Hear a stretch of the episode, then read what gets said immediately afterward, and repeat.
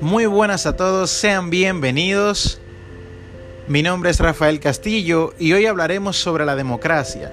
La democracia es una forma de gobierno del Estado donde el poder es ejercido por el pueblo, mediante mecanismos legítimos de participación en la toma de decisiones políticas.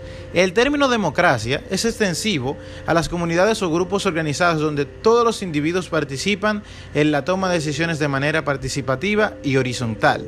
El mecanismo fundamental de participación de la ciudadanía es el sufragio universal, libre y secreto, o las elecciones, a través del cual se eligen a los dirigentes o representantes para un periodo determinado. Las elecciones se llevan a cabo por los sistemas de mayoría, representación proporcional o la combinación de ambos. Sin embargo, la existencia de las elecciones no es un indicador suficiente para afirmar que un gobierno o régimen es democrático se hace necesario que se conjuguen otras características.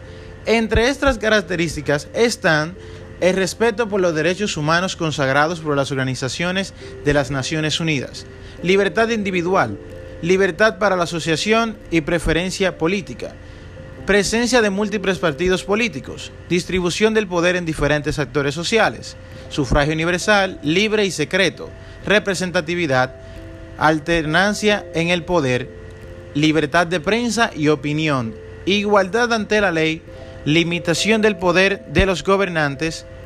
Y apego al Estado de Derecho consagrado en una constitución, carta magna o ley suprema. También tenemos lo que son los tipos de democracia, pero eso lo dejaremos para el segundo episodio que será dentro de una semana. Esto es todo por hoy y espero que le haya gustado. Pasen feliz resto del día.